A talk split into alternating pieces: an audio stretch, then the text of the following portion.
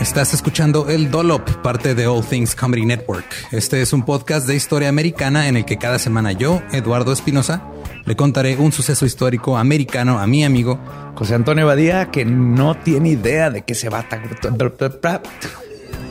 Ok, lo bueno es que el tema. No, lo bueno es que nada más te trabas cuando lees, ¿verdad? Sí, sí, sí. No, no cuando voy a decir una línea que he dicho ya como cuatro o cinco veces.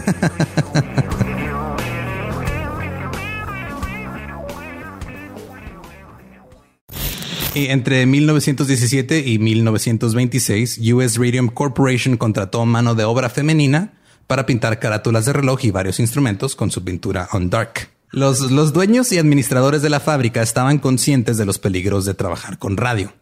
Los científicos químicos y todos los trabajadores involucrados en el refinamiento del radio proveniente del uranio tenían mamparas de plomo, máscaras y tenazas.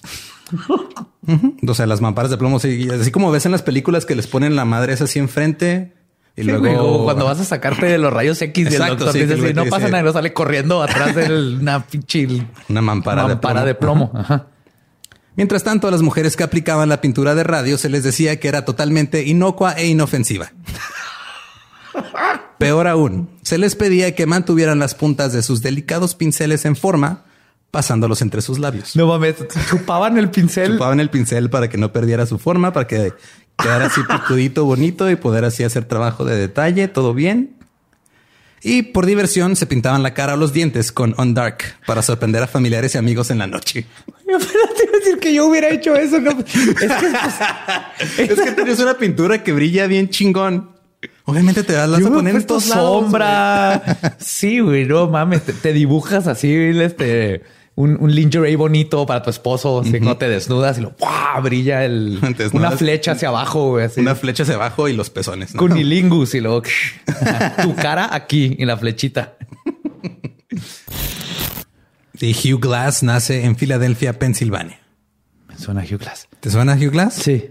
Yo sé por qué te suena Hugh Glass. Si a, la- si a alguien más le suena Hugh Glass, esta es la historia verdadera de Hugh Glass. De joven comenzó a trabajar en barcos y en 1816 fue capturado por el pirata Jean Lafitte en la costa sur de Texas. Güey, ese será mi sueño. güey. Ok, top uno, que me secuestren este, extraterrestres. Número dos, tiene que ser que me secuestren piratas. güey. Deja tú, lo secuestró un pirata, lo forzó a convertirse en pirata y tuvo que ser pirata por dos años. Mira, Eduardo, eh, nadie te forza a convertirte en pirata. Eh, te conviertes en pirata. Quieres ser pirata, dices, sí, señor, ¿dónde- en, en qué, en qué ojo me pongo el parche? es lo que yo diría. Glass escapó en 1818 nadando dos millas hasta la costa de Texas.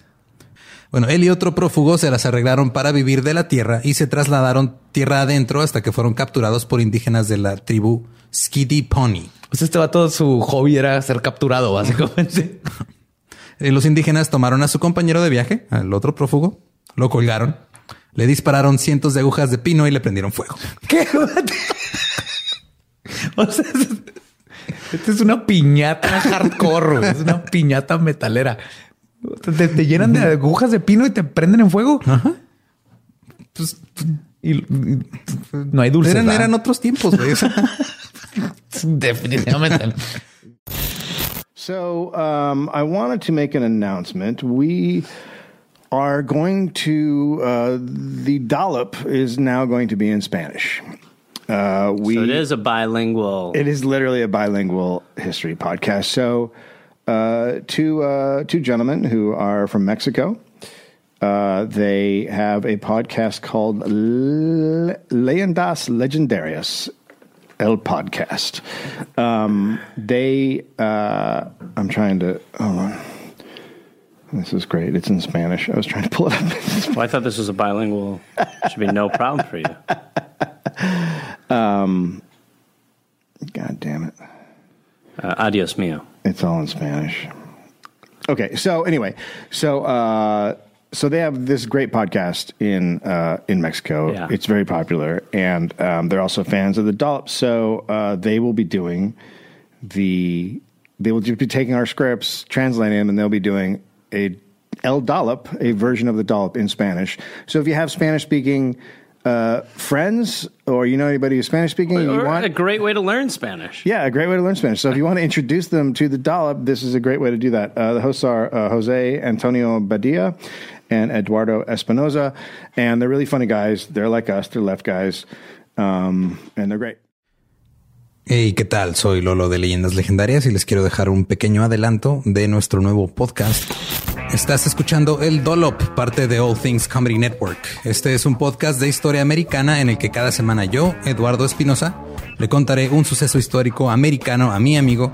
José Antonio Badía, que no tiene idea de qué se va a Ok, lo bueno es que el tema. No, lo bueno es que nada más te trabas cuando lees, ¿verdad? Sí, O sí, sí. No, no cuando voy a decir una línea que he dicho ya como cuatro o cinco veces.